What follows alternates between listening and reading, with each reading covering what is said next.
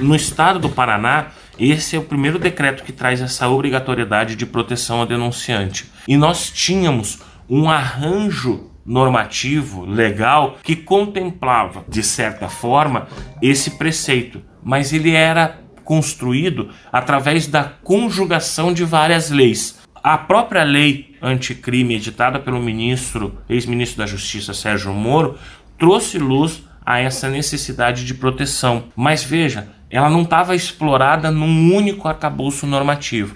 O Paraná trouxe isso nesse arcabouço na edição desse decreto.